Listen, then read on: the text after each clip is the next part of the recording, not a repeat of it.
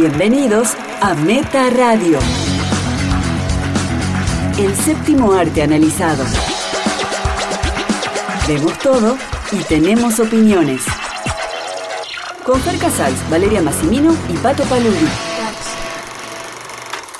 Hola, buenas tardes. Esto es Meta Radio, un espacio donde debatimos sobre cine y series. Mi nombre es Pato Paludi. Fer Casals. Valeria Massimino. Como siempre, vamos a hablar de las cosas que vimos en la semana. Eh, hoy no tenemos noticias, hoy vamos a hacer un programa un poco distinto, porque no vamos a tener un estreno destacado de la semana, sino dos. Porque consideramos que hoy se estrenan dos películas muy importantes, también porque están las dos nominadas al Oscar, ¿no? Dos de las grandes. Dos de las grandes. Una es La forma del agua de Guillermo del Toro y la otra es Call Me By Your Name, llámame por tu nombre, de Luca Guadagnino. Pero bueno, comencemos con lo que hemos visto cada uno en la semana.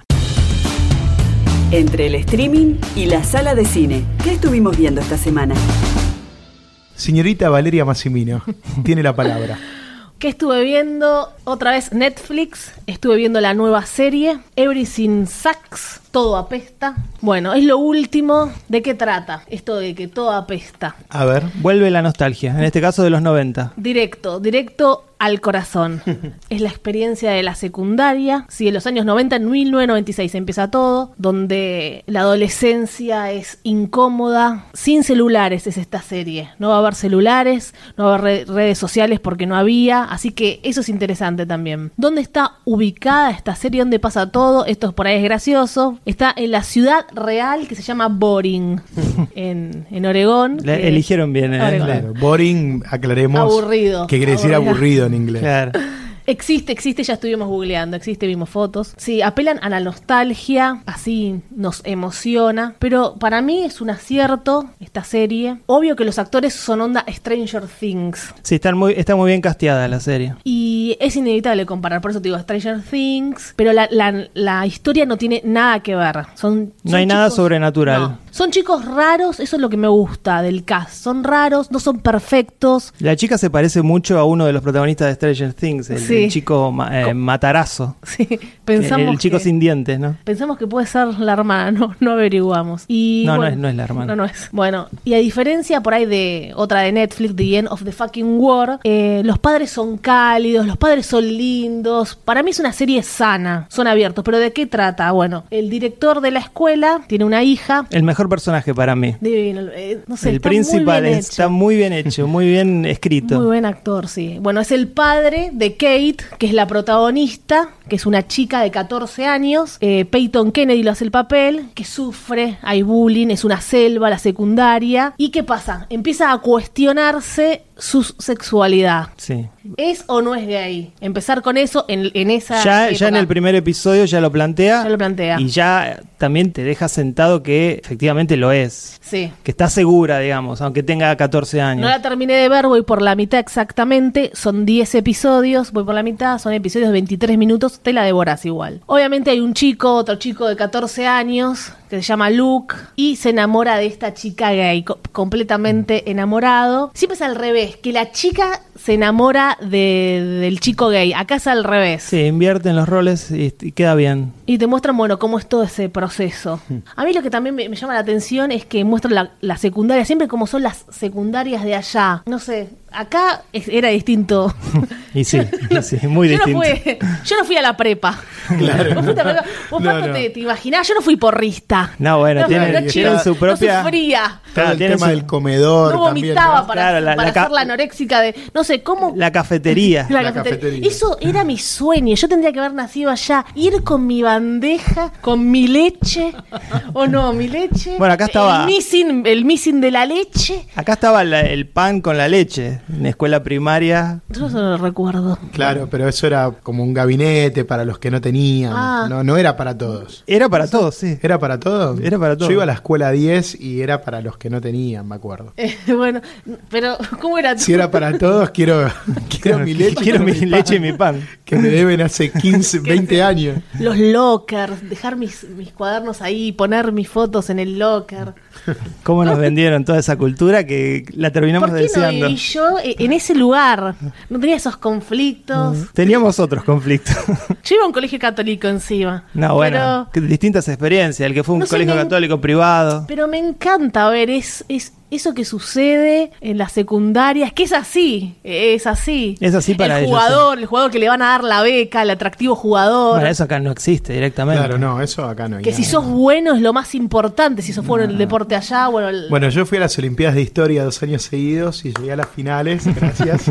Eh, y no, no pasó nada y bueno, no, quedó en eso, quedó nada más. no teníamos un viaje, lockers. un viaje a Morón que, que no tuve que pagar. Estudiante de intercambio. Y no era Boring, era la ciudad de, Bo- de Morón.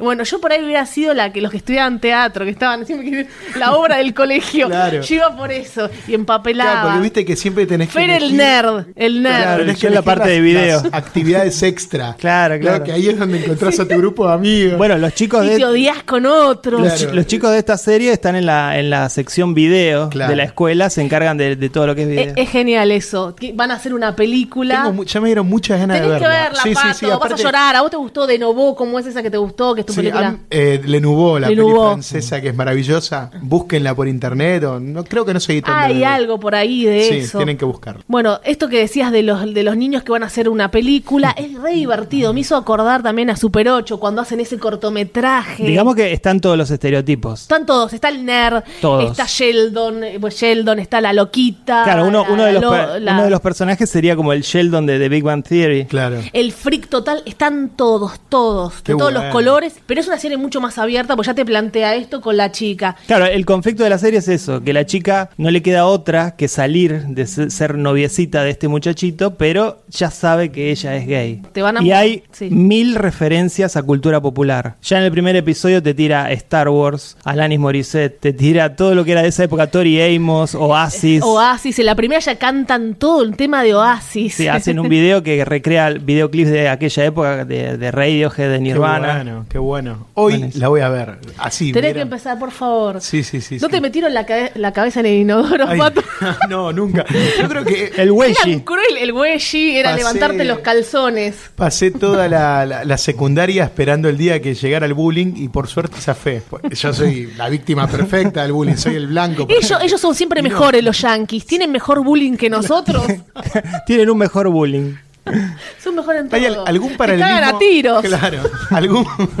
Claro, nosotros zafamos de los tiroteos. Estoy ¿no? acá no, de toda la Argentina, educación pública.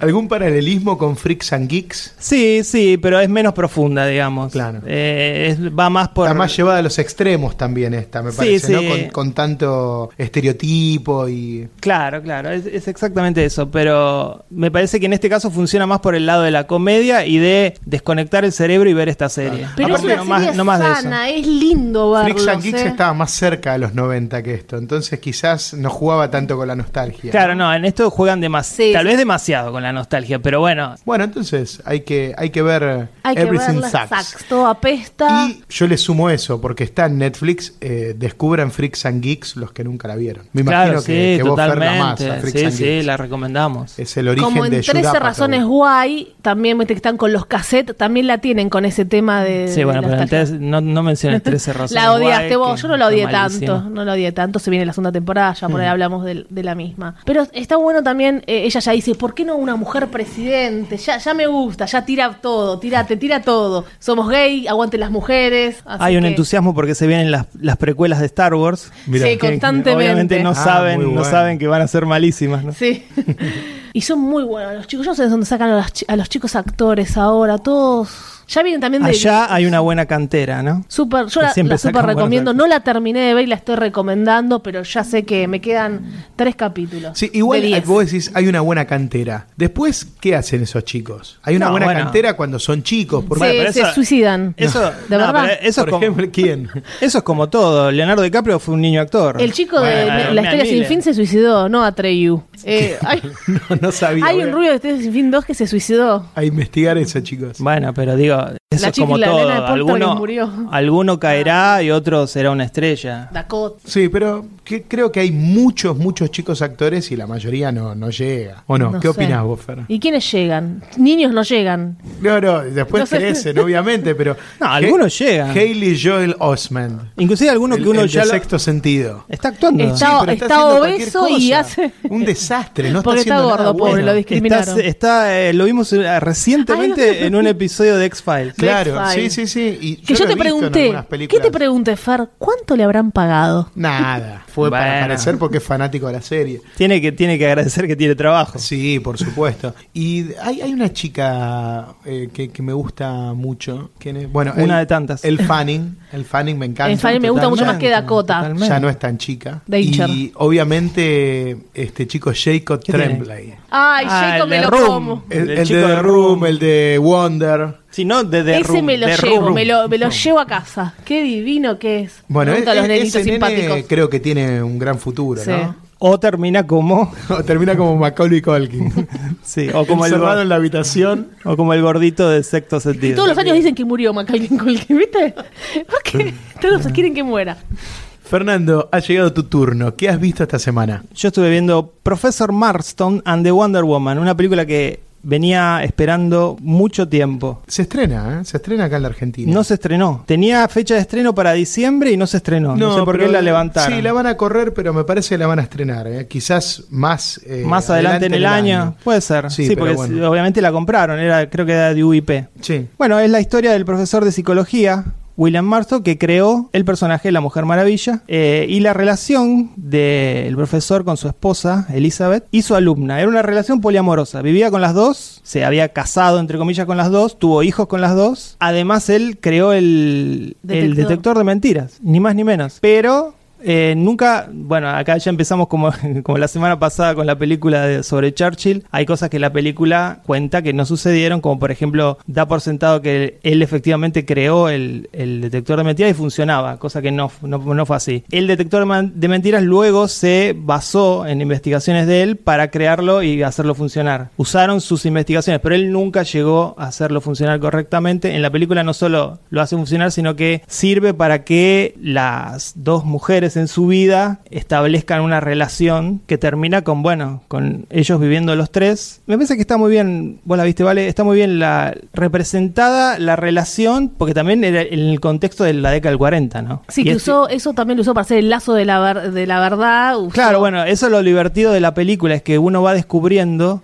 a través de esta- la historia de él como profesor, como investigador de la psicología de la mujer Pervertido, le decían. y de, y de su relación con estas dos mujeres, cómo va tomando elementos de la vida real y aplicándolos al personaje. Porque bueno, el más obvio es ese, ¿no? El lazo de la verdad no es otra cosa que a la fantasía. el detector de mentiras. Pero además él le tenía- decían que era porno. Cada cómic le decían que era porno Claro, porque después. él le ponía todo eso encima y realmente él tenía como una teoría sobre el dominio, la influencia, la sumisión y la conformidad como estadios que podían llevar a la mujer a la felicidad, según él. Resulta polémico, ¿no? Sobre todo A la, ver, vamos- vamos de la nuevo. parte, Sí. claro, la Vamos parte de nuevo a la- dominio, esa escala. Dominio. Sí. dominio, influencia, Sí. que ahí podría ser la influencia del hombre, sumisión por parte de la mujer, ahí entra la polémica, y la conformidad, que es No la suena llegada muy más, bueno, ¿no? la llegada más cercana a la felicidad. Según esta teoría, bueno, él obviamente empató la teoría directamente con el- las prácticas sexuales como el bondage. Y por eso la mujer maravilla estaba todo el tiempo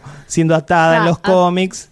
Porque él creía que, bueno, era una teoría Le decían, sacá esas partes. Esto es porno. No pongas todo el tiempo que están atadas. Otra de las que la están nalgueando. Otra de las teorías que él tenía que era la mujer tenía un componente lésbico muy fuerte y que lo reprimía. Y él, el hombre también. Ah, no, el hombre no tenía un componente gay. Él estudiaba a las mujeres. Ah, Falta una mujer que estudia a los hombres bueno, y que haga un personaje va a, eh, ser- va a el salir la hombre película, maravilla. a decir que lo hizo porque él proyectaba tal vez todo esto. ¿Vos, Pato, no nada de, de esto? ¿Te interesa? Sí, sí, me interesa, me- pero no la vi. Ni no la una vi nominación, cero nominaciones al Oscar. Está Es- dirigida, es interesante está igual dirigida por historia, una por supuesto. Sí, está dirigida por una mujer. Eh, hay cosas, como dije, que no que no, no pasaron así en la vida real. Para los que vieron la película, él está siendo juzgado por una especie de comité de decencia Claro. que le dice que tiene que bajar el tono de los cómics de la Mujer Maravilla, porque si no lo van a echar. Esto en realidad nunca pasó. Había un comité de decencia, pero el cómic Comité de decencia. todavía lo hay en Estados Unidos. Pero el cómic vendía tanto que nunca estuvo en peligro de ser despedido.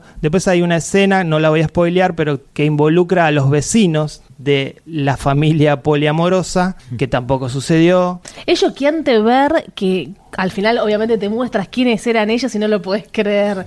Que esas dos ¿Ves las viejitas... imágenes reales? Sí. La- sí, porque hay Es mucha diferencia en el aspecto. En el aspecto bueno. Son dos... Unos son estrellas de cine y los dos son personas reales. ¿no? Normales. Sí. Pero también es lindo El tipo porque más jeropa, más viejo. termina, termina eh, por resaltar lo que es la relación entre las dos mujeres que realmente se amaban entre ellas. Además de amar al profesor, se amaban entre ellas y cuando el profesor murió, que era Les relativamente pidió por favor que juntas. que era relativamente joven, no, no les pidió que sigan juntas. Eh, pero lo muestran la desesperada. película. En la película. Bueno, estamos hablando de la película. En la vida real simplemente murió y ellas siguieron juntas hasta que una de ellas murió a los 85 años. La más joven murió antes que la más vieja que vivió hasta los 100 años. Mira. Era una historia que daba para contar, daba para hacer una película. Sí.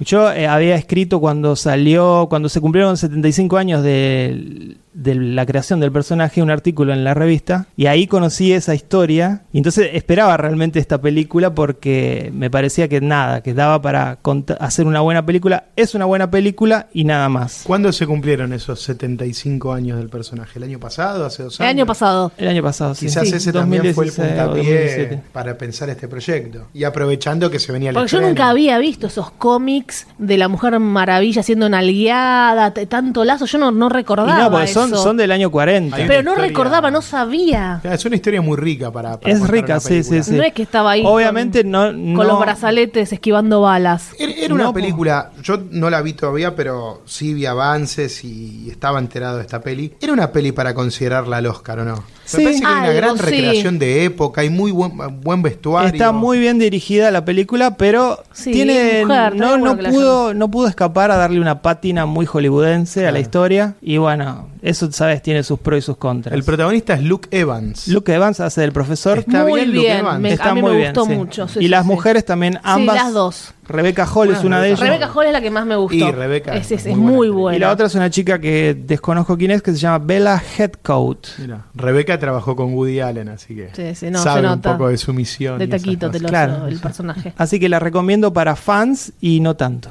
Llegó el momento de Pato. Yo también voy a hablar de, de una mujer, pero en este caso no la Mujer Maravilla, sino de una mujer fantástica, ¿no? Que se estrena. Mira qué bien que enganché esto, ¿eh? Qué buena transición. no está preparado. No está preparado. Si fuera un DJ, esto hubiese sido un, un mashup perfecto.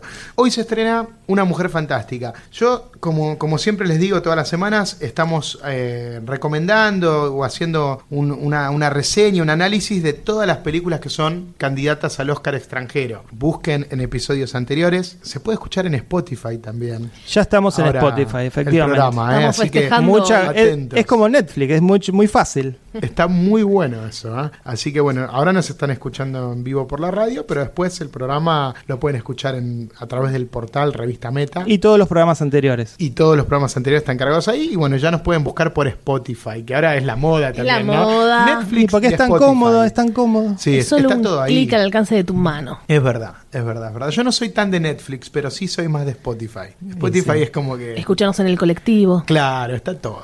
Está todo ahí. Bueno, se estrenó hoy Una Mujer Fantástica. Es la candidata al Oscar por Chile. Es la película que yo hace meses les vengo diciendo que Sí, siento sí. que es la que va a ganar No para, el Oscar. Pato. Es, es- es mi presentimiento, es mi predicción. También les he comentado que los especialistas y en foros que he estado leyendo dicen que el Oscar va para Rusia, que es la película que seguramente hablaré en el próximo programa, la película Loveless sin amor. Eh, por eso la he dejado para el final. Pero mi gran predicción es que la peli que va a ganar el Oscar es eh, Una Mujer Fantástica. Más que nada por la temática, supuestamente. Por la temática, pero también por el, el contenido y, y por lo que es la película. Y no sí. sé si no es una pista que la actriz Sí, Daniela Vega. Daniela Vega va a presentar un premio. Apa, mirá. O sea que Sí, algo había leído. Mira, no tenía ese dato ahora, menos mal que lo trajiste. Es, es interesante. ya puede Sí, Ya ser. es un tema con todo lo que está pasando incluso en Hollywood, con las mujeres, con los Sí, abusos. sí, la palabra de este año parece que es diversidad. Sí, sí, bueno, y esta, esta película precisamente habla de eso. Bueno, es la historia de Marina. Marina se llama la protagonista, es una chica trans que tiene una relación con un hombre mucho más grande que ella, 20 o 25 años ¿Ella qué edad que tiene? Ella.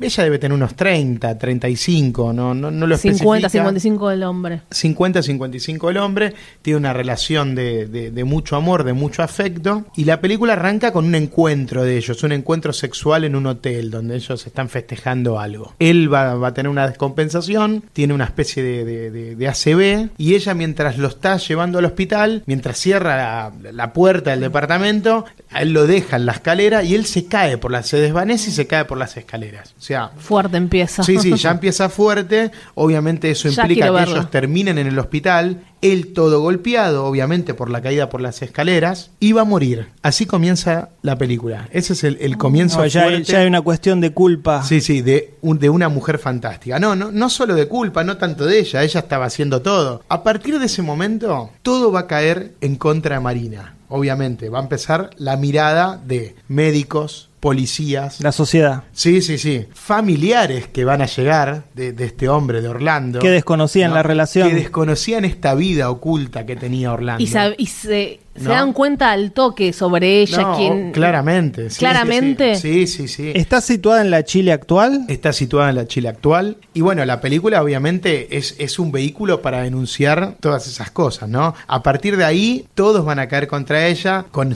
con todo el maltrato, con todo el desprecio, con toda la discriminación. Él era un hombre millonario, pobre, No, no, normal. un hombre ¿Ella de, qué- ¿A de qué se clase dedicaba? media. Ella, él, él tenía, tenían un departamento donde vivían juntos, que era el departamento de ella, que se lo había puesto a ella. Eh, obviamente también va a ser un tema el departamento donde ella vivía en la película. Viene ahí por preguntar. Bien. Vale. Gracias. Muchísimas gracias, Pato. Y bueno, obviamente eh, el, el foco más duro viene primero por el lado de la policía. Obviamente cuando la empiezan a interrogar, cómo la tratan, cómo la maltratan, prácticamente quitándole toda humanidad a este personaje. Obviamente todos la ven como un monstruo. Si no era trans, no la hubieran tratado así, seguramente. Claramente, obviamente. Ese es el enfoque de la película. Claramente es algo que, Sí. que pasa. La Ahí, película- pasa, ahí Basado en cae, digamos que la película Sí. cae en la denuncia concreta. Sí, sí, sí. La película yo creo que, que- que en gran parte lo que hace es mostrar lo, lo incómodo que es para la sociedad todavía este tema. Que, es un, que sigue siendo un tema tabú. No nos olvidemos que esto incluso transcurre en Chile, que es una sociedad Sí, mucho muy más católica. conservadora que la nuestra. Sí. No, no, o sea, acá en Argentina igual creo que, que somos bastante ¿Hay alguien más conservador que Argentina? Sí, no, Chile. Sí, definitivamente Chile. De eso no tengo duda, obviamente, por los años de dictadura, por, por todo. Bueno, en ese contexto se, se desarrolla esta película. Y las relaciones que ella va a tener con la mujer de Orlando y con el hijo de Orlando, que ya es un tipo grande, de, de- de más de 30 años, bueno, muestran, son personajes de una película de terror. Son tipos que, que- que la desprecian, que la maltratan, que la forrean, que la insultan, que, que le faltan el respeto, solo por el hecho de, de- de no respetar su identidad de género, ¿no? Obviamente, la, la- la tratan, como les decía antes, como un monstruo. Bueno, es una película que, que te indigna constantemente. No hay, Eh, ni- no, hay, no hay un solo personaje que... hay un personaje que es el hermano de Orlando. Es un actor eh, que en Chile es muy famoso por, por telenovelas, se llama Francisco Reyes. Y el otro actor que yo considero muy conocido, no soy un experto en el, en el cine chileno, es este personaje del hermano, que es un personaje más pequeño, pero eh, que es el único que quizás tiene eh, cierta conciencia eh, y que la trata con cierto respeto a ella. Es el, el tolerante. Claro, que es el personaje interpretado por Luis Ñeco. Luis Ñeco es, es uno de los grandes actores de, de Chile. Ha sido Michael Scott en la versión de The Ah, Office chilena. vos. No sé si sabías que en Chile No, hay- no sabía se para llama nada. La Office. La Office. La Office. Chao. ¿Viste? Con la S al final, ¿no? La No. Office. Y Luis Ñeco ha hecho de Michael Scott. Bueno. Que no lo crean. ¿eh? Miren qué, qué dato les pasé para los fanáticos. ¿Tiene- de con qué? Vamos a sí, buscar. qué sé yo. A mí no me gustaba la serie, pero bueno.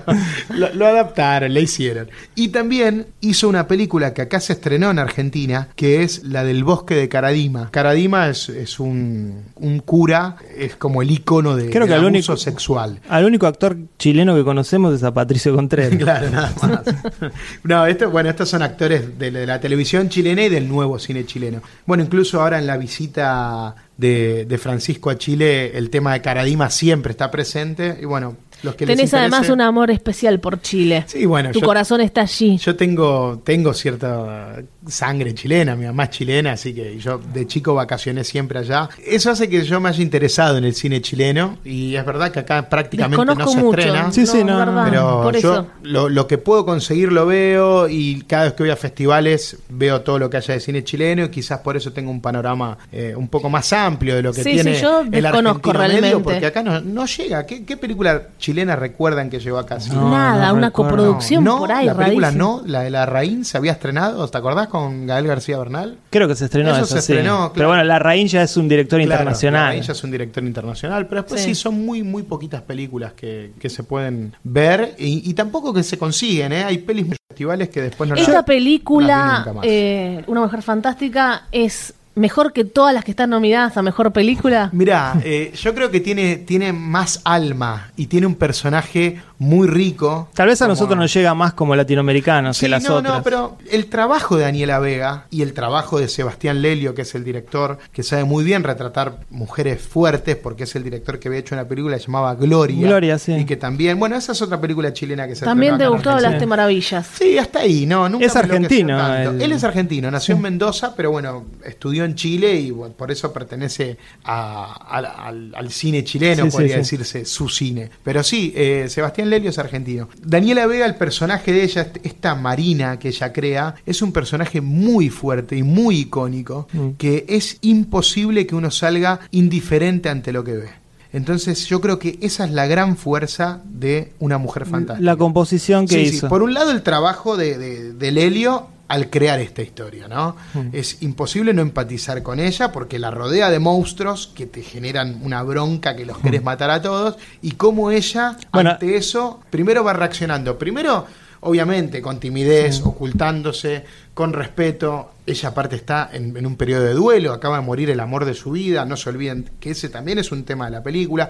Ella es camarera, tiene un tema con su laburo, vos me preguntabas de qué trabajaba. Sí, de qué trabajaba. Ella es mesera en un, en un bar, eh, tiene a la policía, tiene una detective Porque hoy siempre en día atrás. hasta cuesta trabajo, si sos trans, conseguir eh, trabajo, ¿no? Claro, cuesta claro, trabajo conseguir claro. trabajo, pero sí. La película tiene un montón de cosas riquísimas para analizar, pero bueno, lo mejor Una, es yo, le- yo leí algunas críticas que decían que precisamente eso que mencionas es lo más flojo de la película, que es el hecho de que, el- que como- que está diseñada para que odiemos a todo el mundo y veamos como que no hay no hay grises en la Una película. flor en el pantano. pero, bueno, esos son los esos son los críticos sin corazón. O sea, yo voy al cine a disfrutar, a conmoverme y, y la película logra eso. Obviamente, quizás eh, uno esperaba, otros esperaban, no yo.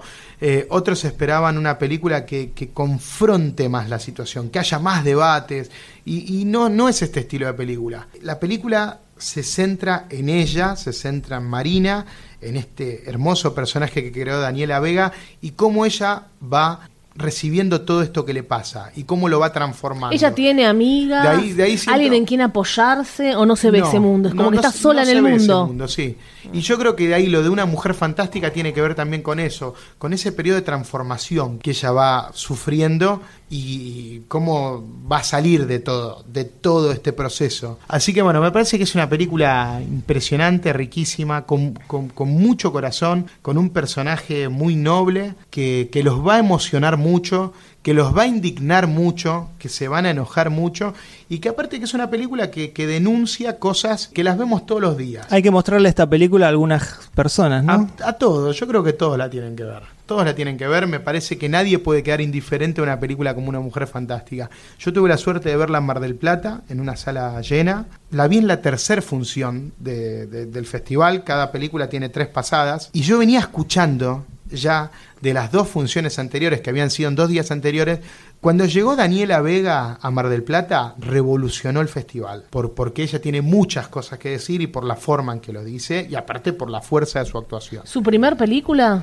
Tiene algunas participaciones en, al- en alguna en una peli que se llama La Visita, pero esta es su Esta primer es su gran película, es ella y... Entonces, eh, de todo yo creo ahora. que en, en Estados Unidos y en la academia sabe lo que es ella, sabe que es un, un huracán de emociones, y me parece que la película también, si gana el Oscar, prepárense para un momento como el de Roberto Benini cuando ganó por La vida es bella. Que subió a las Prepárense para un momento muy fuerte de ella. Tiene, tiene preparado un, un speech. Sí, pero aparte le, le nace, te das cuenta que le nace. claro. Yo terminé de verla, yo ya venía escuchando que esta, esta mujer era una fuerza de la naturaleza. Pero por ahí no Que se sube, llevaba ¿eh? todo por delante. Sí, va a subir. ¿Va a subir? Va a subir. Porque no, no le correspondería Cuando subir. terminó, Sí, sí, va a su- subir con el suben, suben. Cuando, cuando terminó la película, siempre en Mar del Plata, si hay algún director o algún actor, eh, lo hacen entrar para una ronda de preguntas y respuestas. Bueno, ella no esperó ni la presentación. Le sacó el micrófono al, al programador y se subió a la pantalla. Viste que la- el, el cine tenía. A la tarima esa. Claro, tiene esa tarima como si fuera una sala de teatro y Se que la entiende. pantalla está atrás. Bueno, se subió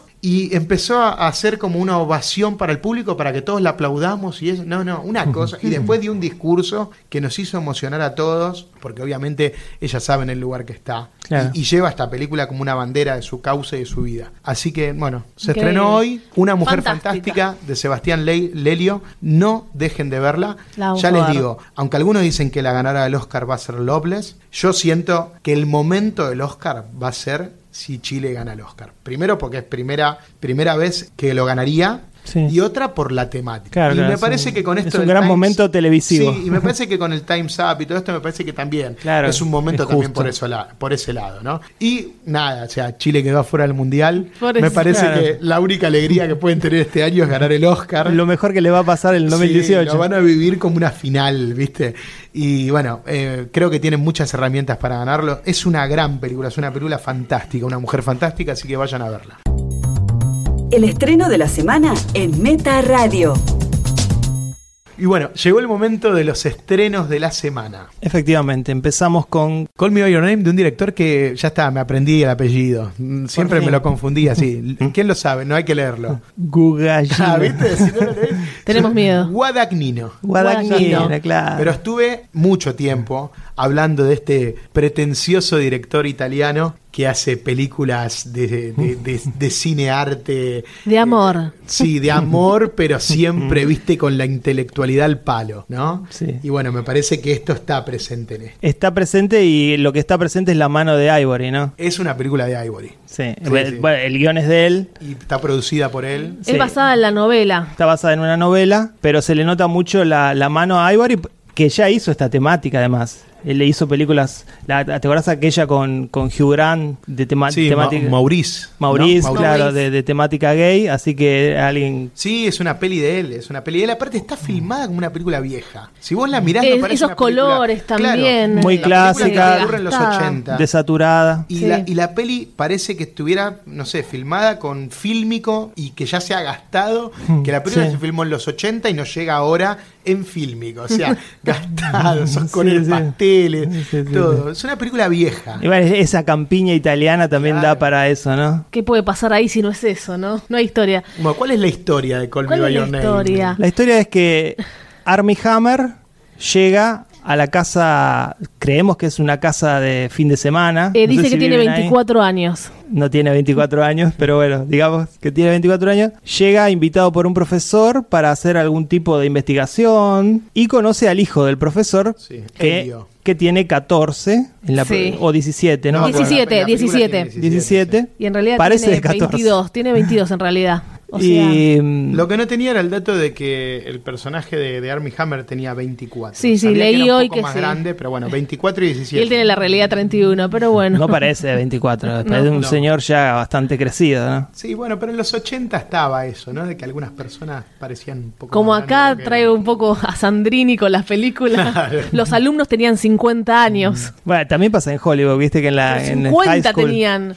Sí, sí. Sí, es una película, no sé, como que no nos gustó, estamos como Bueno, se- desganados, estamos como desganados. Básicamente se, ena- se enamoran. Se enamora, no es secreto en la montaña, ¿eh? Lo primero que hay que decir es que no hay demasiado conflicto, porque más allá que primero lo viven con cierta, con cierta duda, finalmente la, relación sí. explota y la, la mirada ajena, que sería la de los padres, automáticamente abraza la relación. O sea que no, Claro. básicamente... Pero no- la época condenaba Sí. eso, por- porque, No, está bueno, muy bueno pero- lo que dijo el padre, que él se perdió esa oportunidad. Sí. Eso me encantó, con- es lo mejor de la película para mí. El conflicto es que una relación, un amor de verano, puede ser el amor de tu vida. Y entonces, si lo dejas ir, no vas a tener nunca más eso. No lo veo. Eso, así, eso siente ¿eh? el, el- el niño, el, el Quedó joven. retraumado porque era un adolescente. No, obviamente. eh, Es una historia sobre un 17 primer años. amor. Es una historia sobre un primer amor. Pero y un sobre primer la amor que- sí, Porque pero recordemos que él también está con chicas, no solo está con él. Sí, sí, está con ¿No? chicas para... Y, y a mí me parece. Yo la película la vi dos veces ya. Y la segunda vez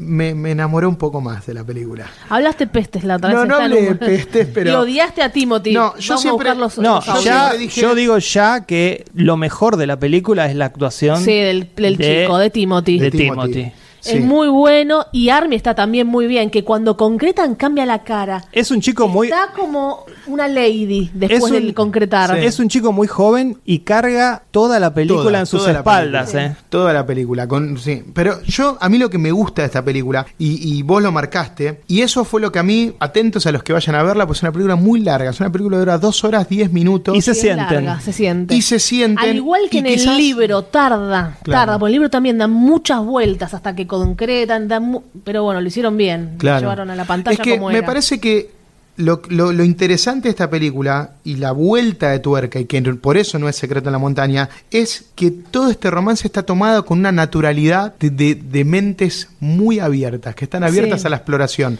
Los padres de él Los son padres, padres eso me- muy liberales. sí. Sí. que vos te das cuenta que advierten de esta fascinación Sí, sí, del sí, nene sí. con el con Armie Hammer. Uh, se me fue el nombre de Armie Hammer. eh. Uno es Helio y el otro en la película. Oliver. Oliver. Oliver, Helio sí. y Oliver. La, la madre en especialmente se, se da cuenta enseguida Sí. que Helio está Pero Pero la declaración Pero del después- padre es muy fuerte. ¿eh? No, bueno, eso, eso Después no- el no padre dice- Yo creo que es lo mejor de la película. Sí, lo mejor, lejos. Sí, sí, sí, y que sí. por eso la peli está donde está hoy. Sin esa escena, sin esa secuencia final, esta película hubiese pasado sin penas Sí. ni gloria. El discurso del padre es para enmarcarlo. No, maravilloso. Sí, lo que le dice, cómo lo siente, cómo lo Es el escucha. mejor Es padre para del hacer mundo. esos cuadros que después colgás en un living con, con Sí, sí, frases sí, sí, sí. Motivadoras. Lo, lo escucha, ¿viste? ¿Viste? Te da piel de gallina ahí. We rip out so much of ourselves to be cured of things faster that we go bankrupt by the age of 30 and have less to offer each time we start with someone new. But to make yourself feel nothing so as not to feel anything. What a waste. No, nos queremos evitar tanto el dolor que nos clausuramos. Antes de los Claro. 30 ya nos clausuramos, dice en un momento. Y eso es espectacular. Sí, sí. Creo Sí, que sí, ese sí. es el alma de la novela y es el alma de la película. Pero ya, ya les digo, hay una mirada de, de una naturalidad hacia este romance. Como que, bueno, si es amor, es amor y vivilo. Sí, parecía Holanda 2018. Claro, No bueno. Italia Bueno, pero- 1981. Era un micromundo eso, ¿no? Sí, sí, era un micromundo, eh, obvio. Viste los amigos de ellos. Pero ya inclusive va ellos- una pareja de gays a cenar. Sí. O sea, hay como una aceptación a, a que bueno, que el amor es libre y es eso. Pero inclusive cuando ellos van al, al- al pueblito, están ahí de la mano, no hay, no Sí, hay una mirada sí. tampoco, no se ve No una hay, no mirada. hay mucha gente en el pueblito, son 20 personajes. Claro, son Sí. pueblitos Unos No, chicos. pues es un pueblo sectros. muy chiquito donde Que ellos ya van todos googleando de dónde verano. fue eso, dónde fue eso. Todos una- quieren ir ahí de- a vacacionar Claro. ahora. En su momento en la y bueno, Toscana. la peli me parece que, que- que se toma el tiempo de, de mostrar Se bien. toma el tiempo. Sí, cómo eh, este personaje se va enamorando, cómo todo está desde el punto de vista de Helio, ¿no? Sí. Y Helio al principio no lo quiere a, a Oliver. O se reprime. No, no, pues como que le molesta un- cierta actitud, ¿no? Lo, O- lo molesta hasta que lo No, ve bien. o quizás, poco. claro, es lo que le pasa a todos cuando sos más chico,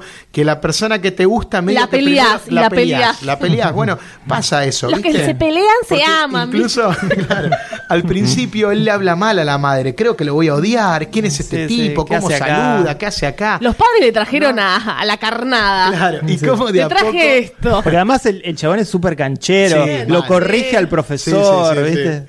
sí. Y, y cómo la película va tomando... El jopo brilla al sol. La piel le brilla. Miren, el yo, alma. yo eh, ¿Te enamoraste, soy, Pato? soy heterosexual, pero Estábamos Armie. Hammer es un muñeco Ken. Sí, no, Creo es demasiado que nadie perfecto. lo filmó tan bello y tan perfecto como lo ha filmado ¿Es Luca tu permitido. Pato? Nada, nada. No, no, no creo, no. No, creo. Por- no, Pero está, ya está. no Te dije que entregás. no. Hoy me volví la cabeza, así que no sé qué podría pasar si Armie Hammer aparece Te acá. entregas. Te- no hablas. Ni No, no, siquiera Armie hablas. Hammer como está en la película es, es Sí, un sí, muñeco no. de cera, es increíble. Sí, no, ¿Te gusta más que Henry? El eh, Bueno. estuvieron juntos ellos Son- en yo siempre ¿no? dije que En Henry. la gente de Cipoll. ¿Sabes que siempre me sacaste la ficha? te Siempre saqué que la ficha de los hombres no que te gustan. habías escuchado Los hombres que te gustan. decirlo. No, no esos son los hombres que me gustan.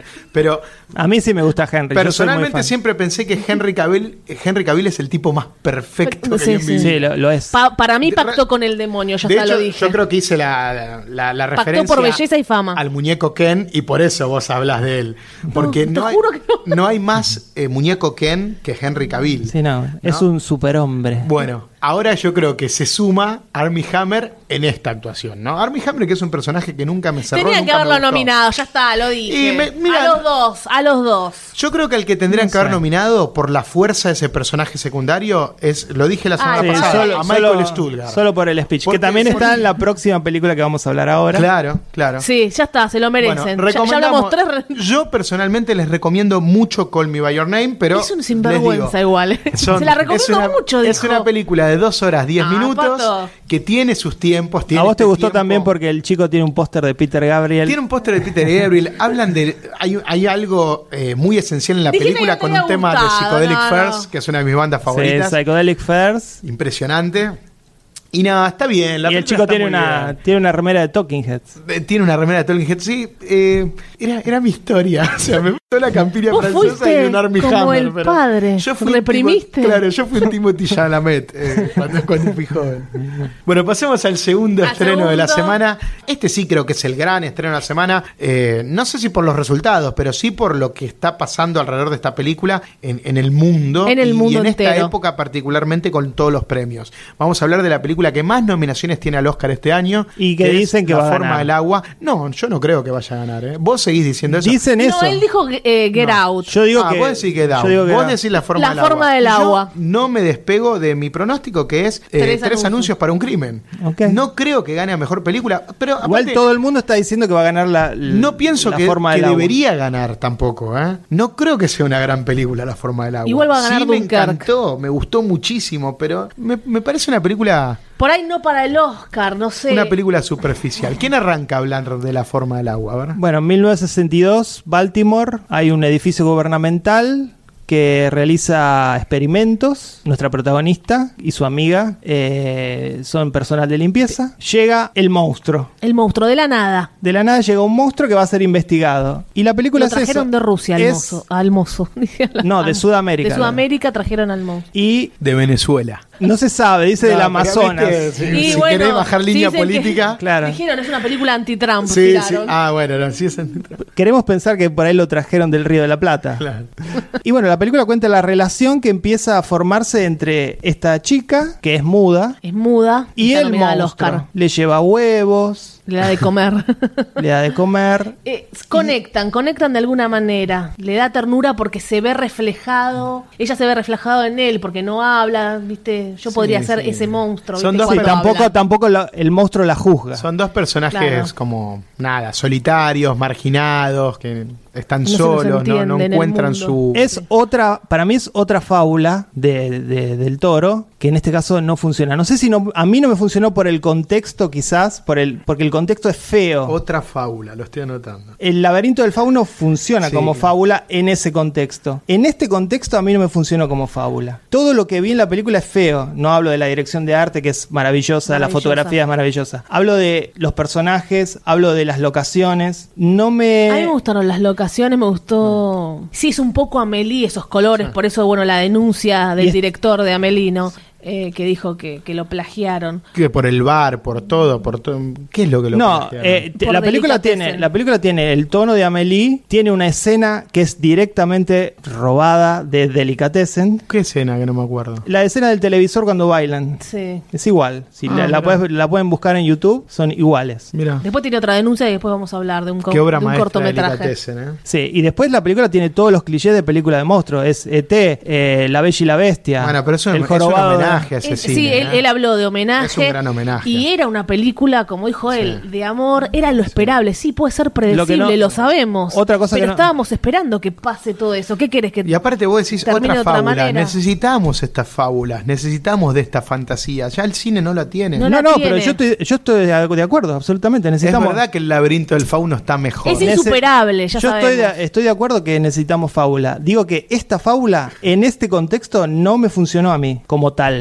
A mí sí me funcionó. Y me parece que una de las peores cosas que tiene la película es el villano. El villano. Me encanta cómo actúa. Y sí, es muy villano. Es terriblemente El villano. villano Es Está así. bien, porque es una fábula, Pero es es un cuento. claro, No lo un no. Tiene esos no códigos. lo, no lo pudieron hacer malo, lo tuvieron que hacer torturador, Terrible, misógino, que no, sí. quiere, no Impresionante, quiere para que lo odies. Y aparte, aparte, en esa época aparte- eran así. No, en esa época eran así. racista. Lo Eran así en esa época. Torturador, misógino, racista y tuvieron que elegir al actor con la cara más perversa que puedes Sí, encontrar me da en miedo Hollywood. Verlo. Me ¿Qué- da miedo, hizo una actuación es? muy buena. Se habrá deleitado tanto cuando leía el guion. Es una es caricatura. Michael Shannon, Sí, el es un actor con la cara es más perversa que se puede imaginar. Es una caricatura, lo único que le falta es retorcerse el bigote. Y todo el tema de los dedos, que es asqueroso y es espectacular. Los agarraba los dedos. Dicen que había olor, sentía el olor a podrido. Sí, Yo disfruté mucho la película, pero no tanto como vale, creo. Yo no le exigí Amo a Del tanto. Toro. Yo no le exigí tanto. Yo me creí el cuento que él me contó, lo acepté como era. Siento que para una película que habla de la forma del agua y de cosas marinas, me parece que le, le hubiese pedido un poco más de profundidad. Sí, ¿No? sí.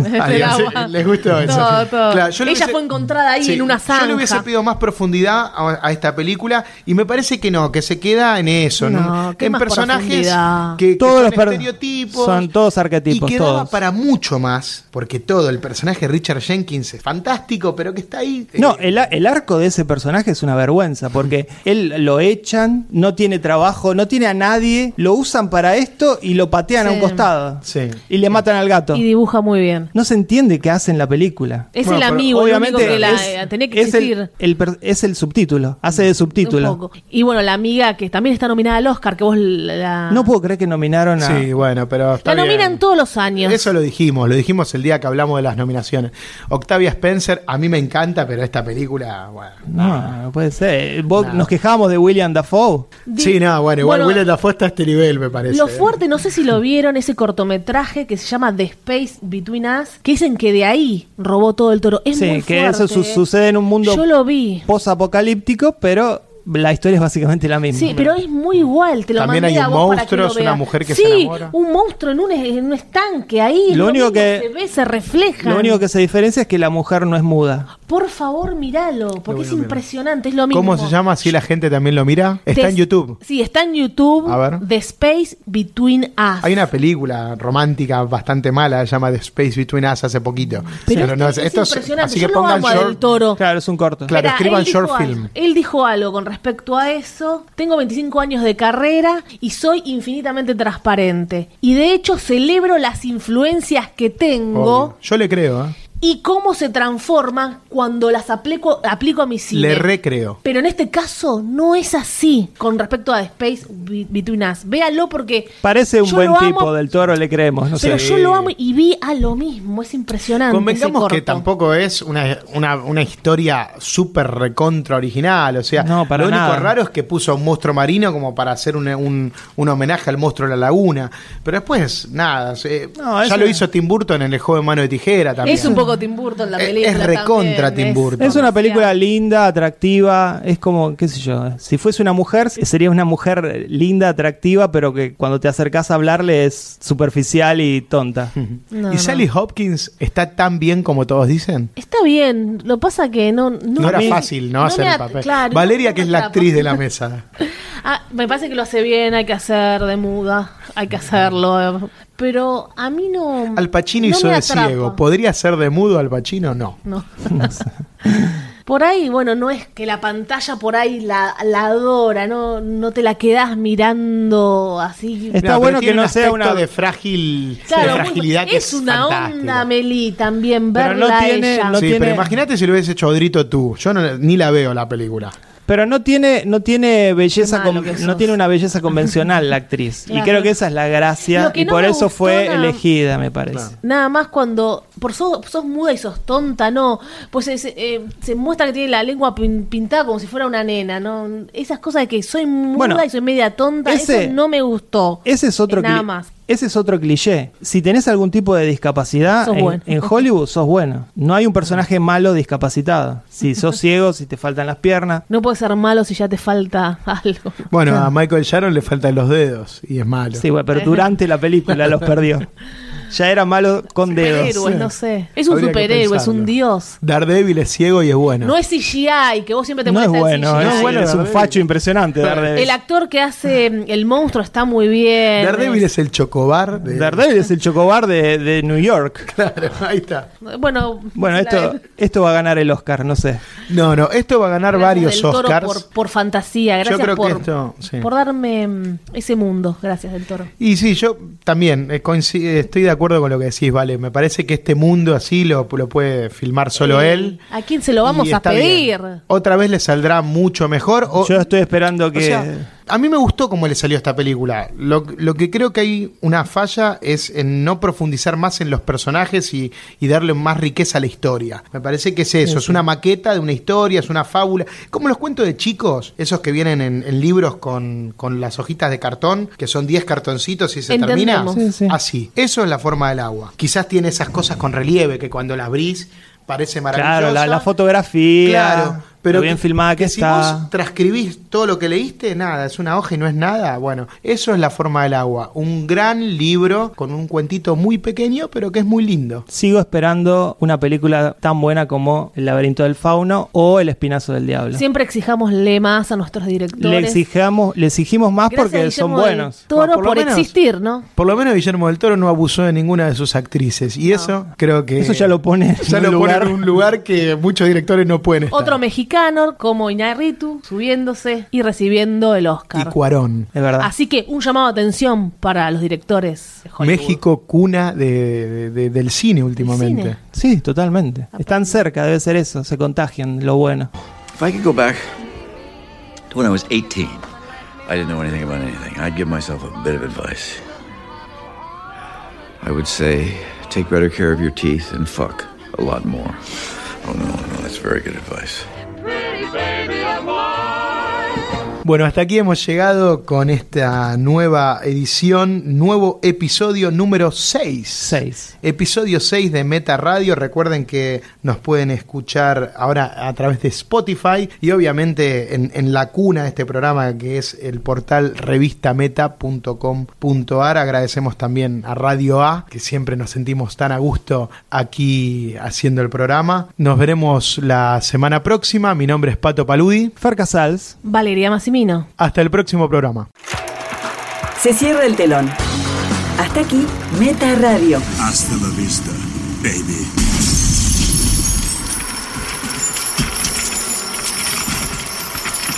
Los sueños verdaderamente importantes son los que tienes cuando estás despierto. David Lynch.